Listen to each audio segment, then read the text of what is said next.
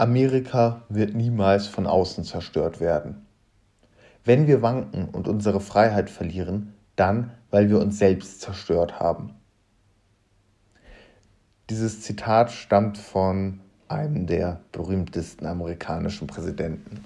Seine Wahl löste die größte Krise, die größte innenpolitische Krise, die die damals jungen USA jemals hatten und auch bis heute hatten, aus.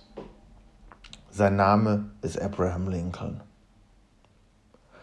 Die jetzt stattgefundene Wahl hat auch eine tiefe Krise ausgelöst, jedoch in keinster Weise zu vergleichen mit der damaligen Krise, dem amerikanischen Bürgerkrieg, auch wenn das stellenweise so hochgeschaukelt wurde. Herzlich willkommen zu der ersten Folge meines Podcasts Es war einmal in Amerika.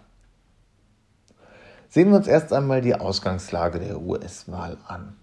Die beiden Kandidaten sind einem jeden wohl bekannt. Donald Trump mit Mitte 70 Jahren der älteste Präsident der USA bisher und Joe Biden mit Ende 70 Jahren der älteste gewählte Präsident der USA. Er war Vizepräsident unter Barack Obama und ist seit vielen Jahren in Washington im politischen System aktiv. Das Wahlsystem der USA wird immer bemängelt. Es ist sehr kompliziert. Bundesstaaten äh, haben unterschiedliches Stimmgewicht teilweise, je nach Einwohner. Es kann also sein, dass ein Einwohner aus dem Bundesstaat Staat A äh, durch die Verteilung der Wahlmänner mehr Stimmgewicht hat bei der Wahl als ein Einwohner aus dem Bundesstaat B.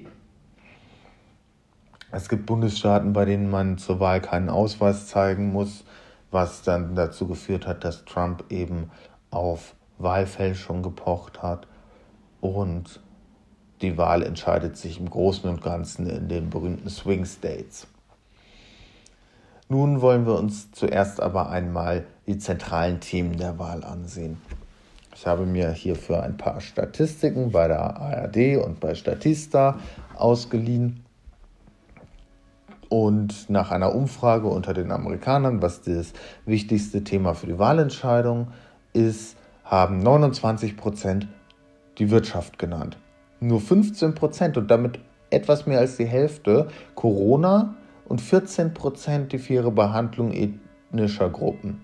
Das Gesundheitssystem kommt mit 13 Prozent weg und der, äh, die Besetzung des Supreme Courts bekommt 10 Prozent der ähm, der Stimmen beim wichtigsten Thema für die Wahlentscheidung, was sehr interessant ist.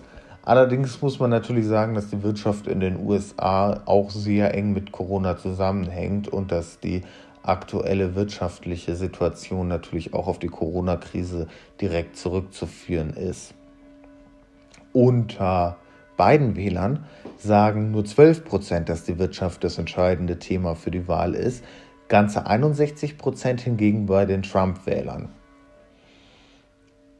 3 Prozent der Trump-Wähler sagen, dass Rassismus ein wichtiges Thema sei, 36 Prozent und damit die größte Gruppe bei den beiden Wählern. 28 Prozent der beiden Wähler sagen Corona, 5 Prozent sind bei den, äh, bei den Trump-Wählern.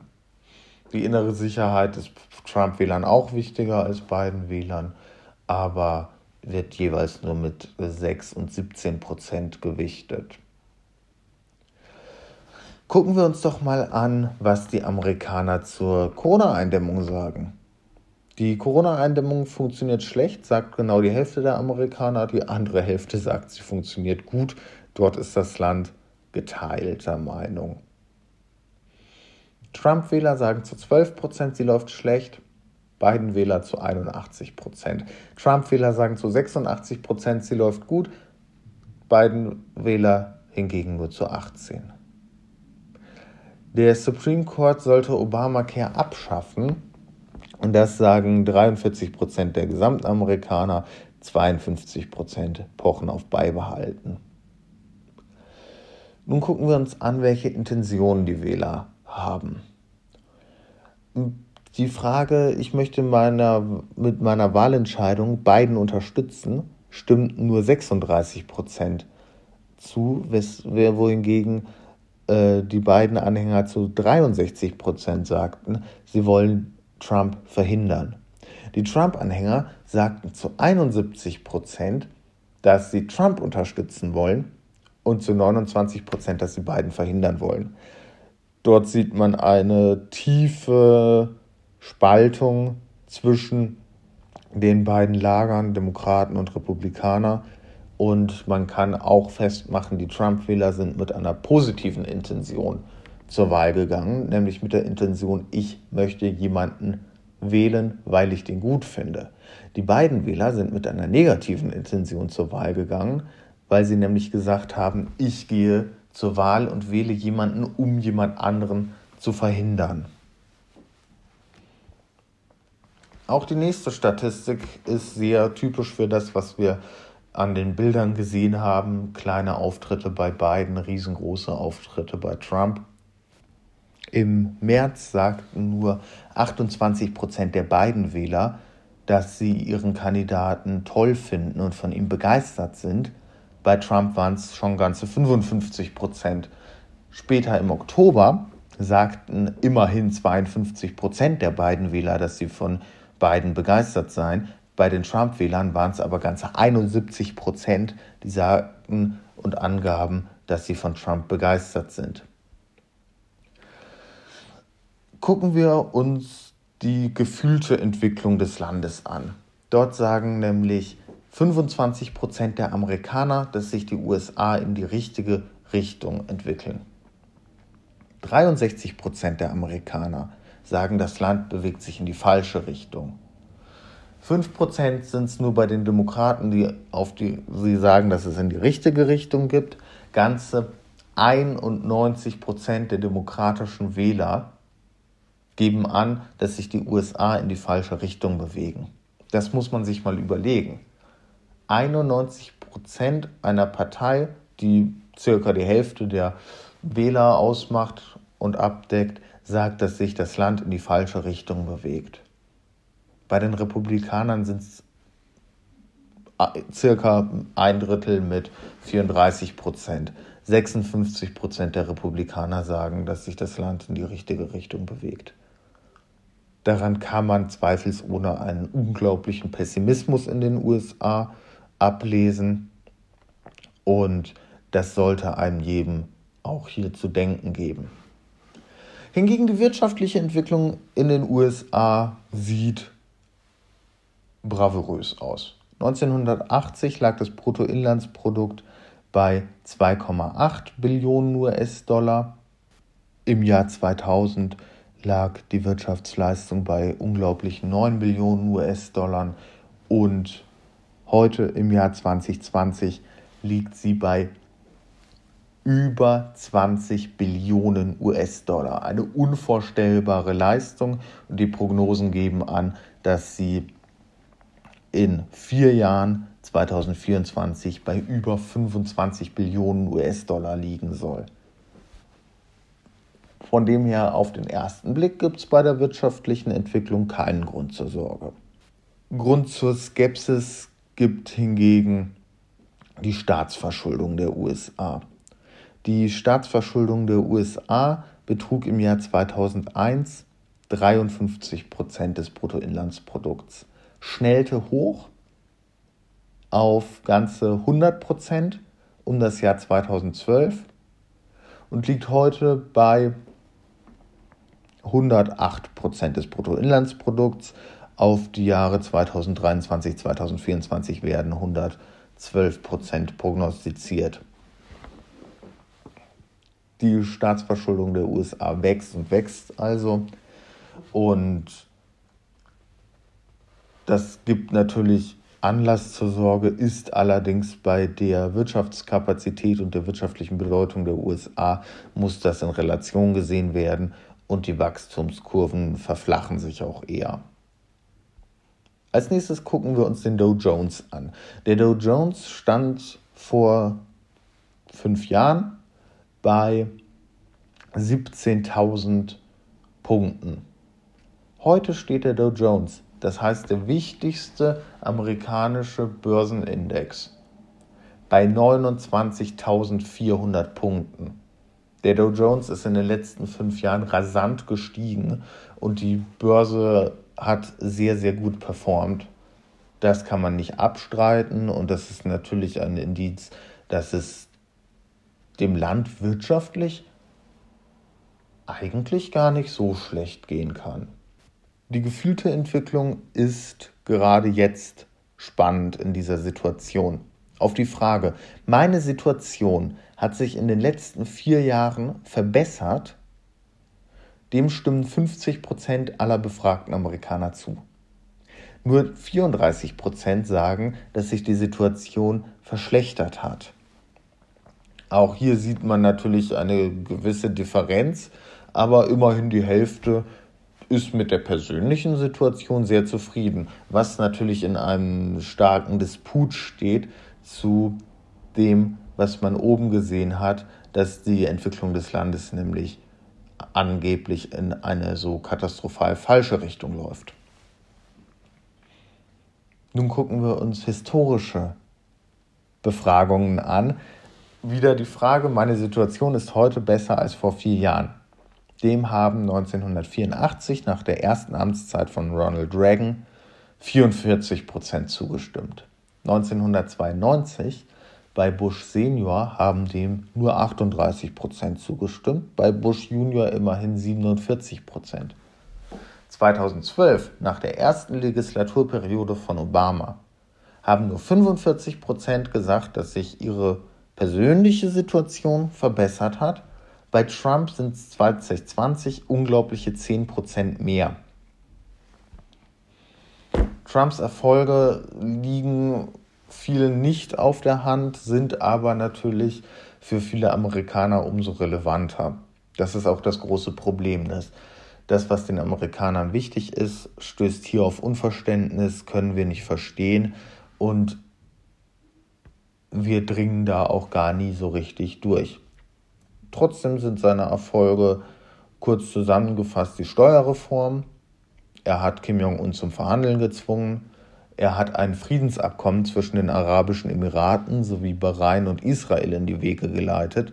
Obama hätte dafür den Friedensnobelpreis erhalten. Bei Trump schreit keiner danach. Dazu kommen wir aber nochmal später. Er hat keinen Krieg angefangen und das muss man ihm wirklich lobend hervorheben. Jimmy Carter war der letzte US-Präsident, dem das gelungen ist. Zum Vergleich, Obama hat in seiner Amtszeit die meisten Bomben seit dem Zweiten Weltkrieg werfen lassen. Obama ist der Präsident, der mit Abstand die meisten Bomben hat werfen lassen. Nicht mal die Präsidenten Vietnam, des Vietnamkriegs und des Koreakriegs haben so viele Bomben schmeißen lassen wie Obama. Das muss man sich mal auf der Zunge zergehen lassen, um überhaupt die Relation zu dem Erfolg von Trump, keinen Krieg angefangen zu haben, begreifen zu können. Außerdem hat Trump drei neue Richter am Supreme Court eingesetzt innerhalb von nur vier Jahren.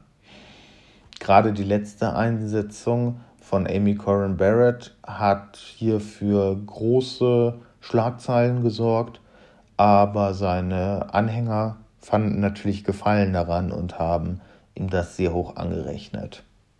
Nun wollen wir einen Blick darauf werfen, wer was gewählt hat. Nach momentanem Stand hat Joe Biden gewonnen und daran wird sich auch höchstwahrscheinlich nichts ändern. Blickt man genauer auf die einzelnen Bundesstaaten, war diese Wahl eine Wahl zwischen Land und Stadt. Ländliche Countys haben vor allem Republikaner gewählt, während urbane Countys die Demokraten äh, gewonnen haben. 67 Prozent der Wähler sind weiß, 13 Prozent sind schwarz und 13 Prozent sind Hispanics. Das muss man sich im Hinterkopf behalten, um die jetzt folgenden Statistiken begreifen zu können. Denn 2016 haben 37 Prozent der weißen Amerikaner die Demokraten gewählt, 57 Prozent die Republikaner. Zu den aktuellen Wahlen liegen da noch keine eindeutigen. 2012 waren es aber immerhin noch 39 Prozent von den Weißen, die Demokraten gewählt haben, und 2008 ganze 43 Prozent. Die Republikaner konnten andersherum aber dementsprechend ihre Ergebnisse wesentlich verbessern bei dieser Bevölkerungsgruppe, nämlich von 55 Prozent auf 59 Prozent zwischen 2008 und 2012 und dann zu 57 Prozent 2016.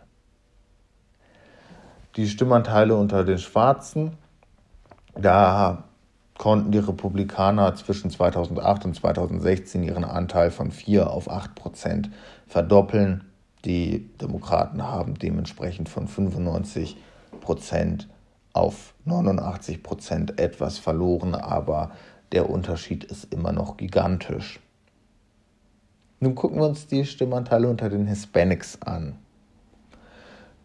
Build that wall. Das war ja Trumps berühmteste Aussage aus dem Wahlkampf 2016. Und viele haben sich deswegen gedacht, naja, die Hispanics, die werden den ja wohl nicht wählen. Dem ist tatsächlich aber nur halb so, denn 2016 haben 28 Prozent der Hispanics Republikaner gewählt. Dieses Mal bei dieser Wahl 2020 haben ihm die Hispanics geholfen, ins, in Florida den Wahlsieg davonzutragen, wo sich viele Beobachter die Köpfe, die Hände über dem Kopf zusammengeschlagen haben, weil das einfach nicht als möglich galt, dass die Hispanics Trump wählen. Allerdings muss man dazu sagen, dass eben Trump mit seiner Agenda Jobs, Jobs, Jobs, Jobs natürlich den Hispanics eine echte Zukunft gegeben hat. Dass er gesagt hat, okay, also das ist, ich bin gegen die Einwanderung, aber ich gebe euch Jobs, ich gebe euch die Möglichkeit, euch selber zu entwickeln. Und das haben ihm viele hoch angerechnet. Außerdem muss man immer bedenken, dass es bei einer ethnischen Minderheit, wenn diese da ist, dann hat sie gewisse Minderheitsrechte und auch gewisse Minderheitsvorzüge. Natürlich auch Nachteile, das ist gar keine Frage.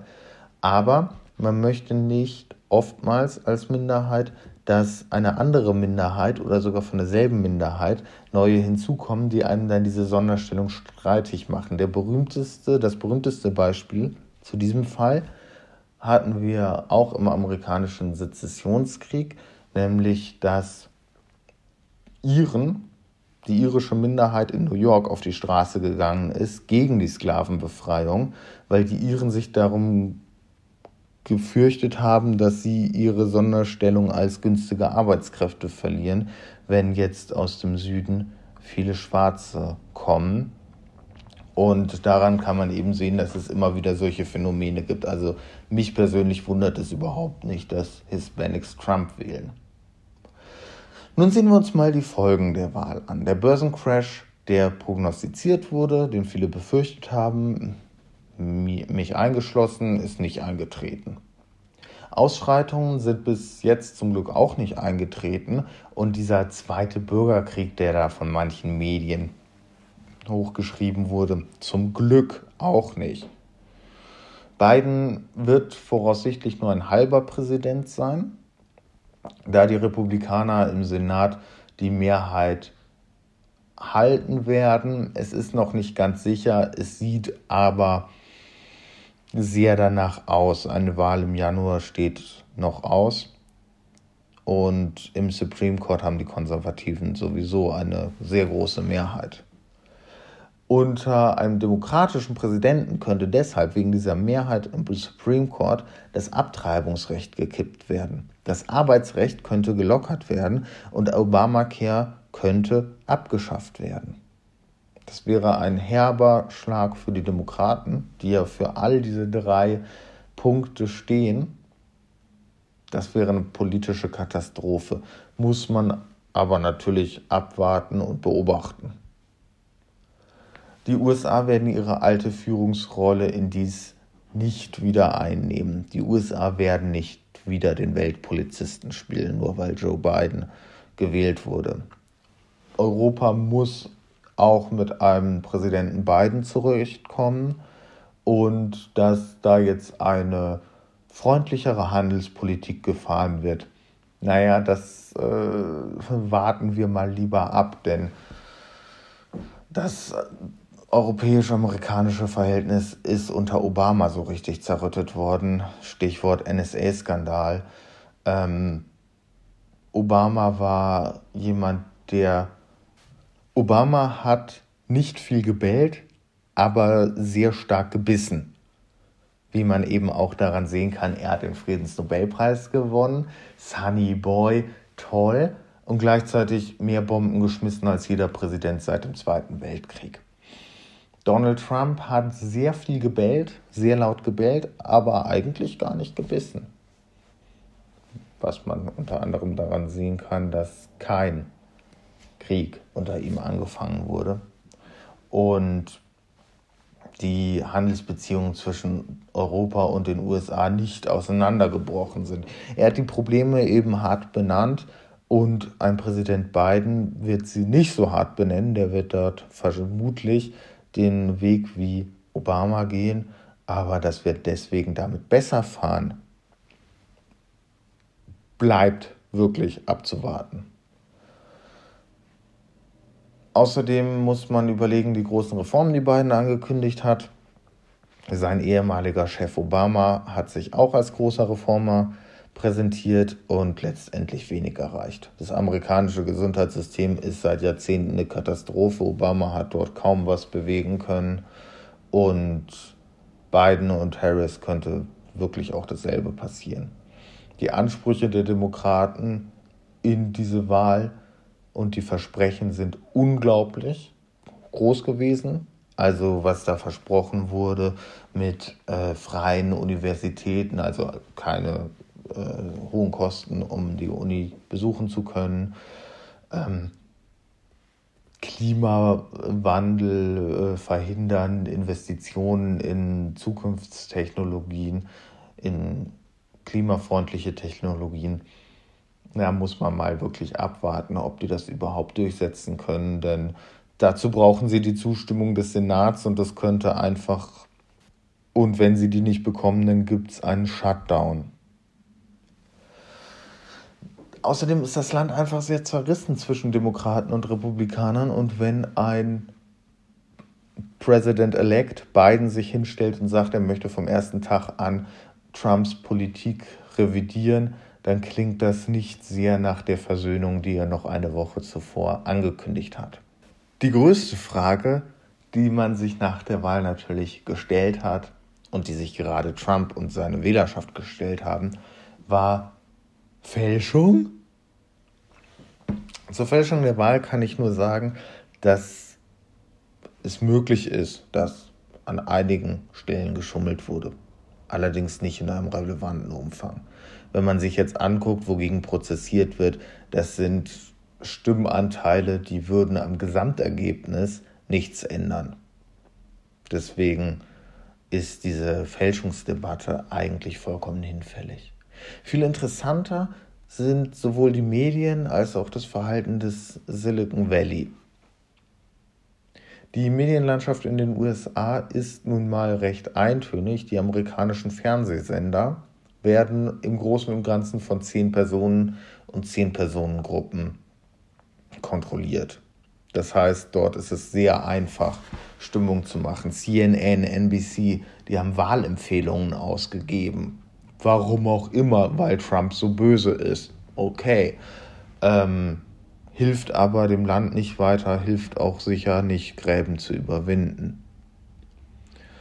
Das Silicon Valley hat eine Anti-Trump-Position eingenommen, zum Beispiel Jeff Bezos an erster Stelle.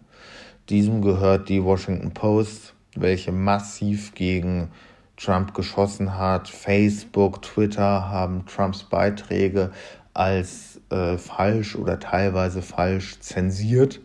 Und da muss man sich natürlich schon fragen, ist das gut, wenn Konzerne den gewählten Vertreter der Amerikaner, den mächtigsten Mann der Welt, zensieren können, wenn die so eine Einfl einen Einfluss auf die Wahl haben können, wenn Technologieunternehmen, ganze Zeitungen, ganze äh, Medienkonzerne gehören. Das kann nicht gut sein. Das ist für die amerikanische Demokratie meiner Meinung nach extrem schädlich und eigentlich der viel größere Skandal als die Wahlfälschungen, die es, wie gesagt, vielleicht gab, vielleicht auch nicht. Das Interessante ist nämlich, warum sich das Silicon Valley gegen Ende der Wahl oder des Wahlkampfs vielmehr so positioniert hat, dass nämlich die Demokraten ja erst gesagt haben, die Großkonzerne müssen zerschlagen werden, diese Monopole müssen bekämpft werden. Und dann hat aber Trump den großen, großen Fehler gemacht, wahlkampftechnisch, dass er gesagt hat, nein, wir müssen Google zerschlagen, wir müssen Amazon zerschlagen, dass er dort Position der Demokraten übernommen hat. Und die Demokraten dann so schlau waren zu sagen, naja, da rudern wir besser mal ein bisschen zurück weshalb das Silicon Valley daraufhin natürlich nicht mehr Trump unterstützt hat, sondern eher die Demokraten. Dieser Einfluss von Technologiekonzernen auf eine US-Wahl ist sehr, sehr bedenklich. Es ist eine doch schon eher große Herausforderung, wenn nicht sogar Gefahr für die Demokratie, wenn eben Medien so bestimmen können und Konzerne so bestimmen können, was durchkommt und was nicht. Und dass man eben einzelne Kandidaten durchweg nur negativ darstellt und dass die Leute das auch noch glauben. Also liebe Leute, wenn vier Jahre lang so viel Dreck auf einen US-Präsidenten geworfen wird, der immerhin von der Hälfte der Amerikaner gewählt wurde, dann müsste doch eigentlich ein halbwegs intelligenter Mensch sich mal fragen, naja, kann das denn alles so schlecht sein oder stimmt da vielleicht was mit den Medien nicht? Das Problem ist natürlich, wenn man das macht, wird man sofort in eine gewisse Richtung gerückt. Naja, der sagt jetzt Lügenpresse, aber das muss ja, das, das muss ja gar nicht sein. Die Medien haben nun eindeutig eine Position bezogen in den USA, allen voran CNN, Washington Post und NBC, indem sie Wahlempfehlungen rausgegeben haben. Und das kann man schon kritisieren. Natürlich sind die Medien super wichtig. Deswegen ist es auch so gefährlich, wenn sie eben in der Hand von Internetmonopolen und anderen Großkonzernen sind. Mein Fazit deswegen zur Wahl. Wir müssen abwarten. Weder Pessimismus noch übermütige Freude wird uns an dieser Stelle weiterhelfen. Wir können nicht wissen, was die Zukunft bringt. Wenn wir in eine Richtung ausschlagen, bringt uns das in ein schlechtes Fahrwasser. Wenn uns wir in die andere Richtung ausschlagen, genauso, weil wir einfach abwarten müssen, was die USA jetzt tun. Der Spielball liegt bei Biden, in gewisser Weise natürlich auch noch bei Trump, der jetzt jeden rauswirft, dem ihm nicht passt. Und wir können nur abwarten. Das Letzte aber, was die USA brauchen, sind Nachhilfestunden in Demokratie. Deutschland hat es in den letzten 100 Jahren geschafft, von einer Monarchie über eine Demokratie, die so mäßig funktioniert hat, in eine totalitäre Diktatur zu äh, kommen und dann in eine sozialistische Diktatur und eine gut funktionierende Demokratie und dann zum Schluss zusammenzuwachsen in eine gut funktionierende Demokratie. Das ist eine Entwicklung, liebe Leute, die USA sind seit 250 Jahren eine wunderbar funktionierende Demokratie, natürlich mit Tiefen und Höhen, aber die brauchen keine Nachhilfestunden in Demokratie aus Deutschland. Und da wäre ich mal sehr vorsichtig. Und wir sollten nicht immer nur auf die Amerikaner zeigen und sagen, die sind ja so blöd, die sind ja so blöd. Die haben ein bisschen länger Erfahrung mit dem, was sie tun, als wir. Deswegen mein Fazit in einem Wort, abwarten. Zum Lincoln-Zitat von vorhin das stimmt natürlich. Die USA können sich nur selber zerlegen, wenn sie es wollen. Also es wird keine ausländische Macht geben, die den USA wirklich was anhaben kann. Das ist die eine Seite. Die andere Seite ist aber, dass die USA meilenweit davon entfernt sind, sich selber zu zerstören. Die Situation, in der sich die USA befinden, ist in keinster Weise mit 1861 zu vergleichen. Die USA haben riesige Probleme von der Corona-Pandemie, der Opid-Krise, der wirtschaftlichen Situation und einer großen sozialen Schieflage. Ähm, klar, aber natürlich auch riesige Chancen. Die USA sind nach wie vor die größte Volkswirtschaft. Die USA haben unglaubliche Ressourcen und die USA wurden schon so oft totgesagt. Also der Amerikan, die amerikanische Revolution, da hieß es ja schon, die USA, die sind am Ende, haben keine Chance. Und sie haben es geschafft. Der Krieg von 1812 hieß es auch, ja gut, das war's dann jetzt. Nein, sie haben es geschafft. 1861 bis 65, da hat man dann gedacht, gut, das äh, Projekt Demokratie ist gescheitert das funktioniert nicht. Aber nein, sogar diese große Krise, das war der blutigste Krieg, den die USA jemals geführt haben, den haben sie überstanden und sind letztendlich an dieser Krise gewachsen. Der Zweite Weltkrieg, der Angriff auf Pearl Harbor, die USA sind dran gewachsen. Der Kalte Krieg, die USA sind letztendlich dran gewachsen. Auch 9-11 haben die USA überstanden und es sieht momentan nicht nur gut aus, das ist auch gar keine Frage, aber letztendlich werden die USA auch diese Krise überstehen, da bin ich mir sicher. Schön, dass ihr eingeschaltet habt. Lasst gerne einen Kommentar da. Bis zur nächsten Folge. Das wieder Anja.